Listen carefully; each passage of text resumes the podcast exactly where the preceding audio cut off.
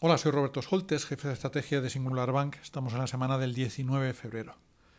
En abril de 2023 pasamos a una sobreponderación explícita de las acciones de Japón en nuestra estrategia en renta variable, ya que ofrecía una combinación muy atractiva de valoraciones deprimidas, política monetaria expansiva, una divisa muy competitiva, el impulso cíclico de la reapertura tras la pandemia y un cambio de cultura corporativa que busca aumentar la rentabilidad y la remuneración de los accionistas de las empresas cotizadas. La apuesta ha dado sus frutos, con unos índices que subieron más del 20% el año pasado y que llevan casi un 10% en los dos primeros meses de este, si bien la depreciación del yen se ha comido prácticamente la mitad de esta rentabilidad. Recomendamos mantener la exposición a la bolsa japonesa,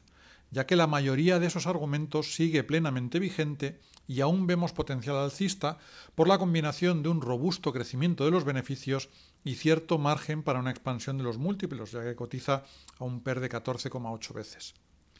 Pero hemos de ser conscientes de que el Banco de Japón pronto podría ajustar sus tipos, lo que podría fortalecer algo el yen y provocar más volatilidad en las cotizaciones.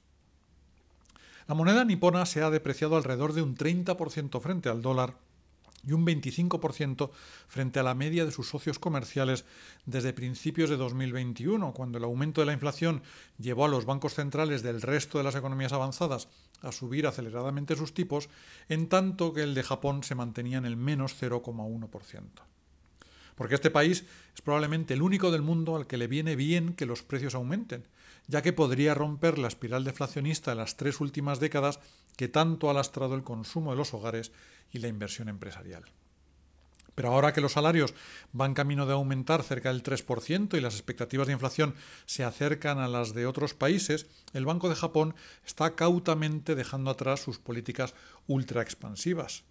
ya dejó de comprar ETF de compañías cotizadas e inmobiliarias, ha reducido considerablemente las compras de bonos, recordemos que posee casi la mitad de toda esa deuda pública que ronda el 250% del Producto Interior tras elevar el 1% la rentabilidad a la que permite cotizar la emisión a 10 años. Y ahora podría subir simbólicamente su tipo de intervención al 0% en su reunión de marzo o en la de abril.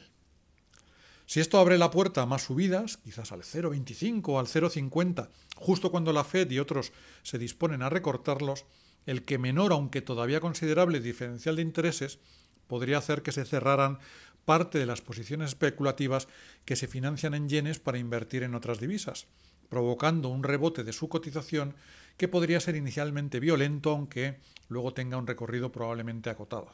Este podría ser, a su vez, el detonante de una toma de beneficios en la bolsa japonesa. Sin embargo, esto no alteraría nuestra tesis de inversión a medio plazo. Las empresas niponas seguirán contando con esas ventajas competitivas de una divisa muy barata y de los bajos costes de financiación. Entre tanto, el regulador bursátil, a instancias del gobierno, sigue promoviendo múltiples cambios en la forma en la que se gestionan las compañías, que ya está elevando visiblemente su rentabilidad y foco en los accionistas. Además, este año han entrado en vigor los incentivos para que los particulares inviertan más en sus cuentas de ahorro, llamadas NISA, lo que podría movilizar muchos fondos hacia su bolsa. En conclusión, siendo conscientes del posible aumento de la volatilidad, recomendamos seguir invertidos en fondos de acciones japonesas con la divisa descubierta, que se comportarán mejor si se aprecia el yen. Y para aquellos que todavía sigan fuera de este mercado, esa eventual corrección debería servir como una oportunidad para tomar posiciones. Muchas gracias.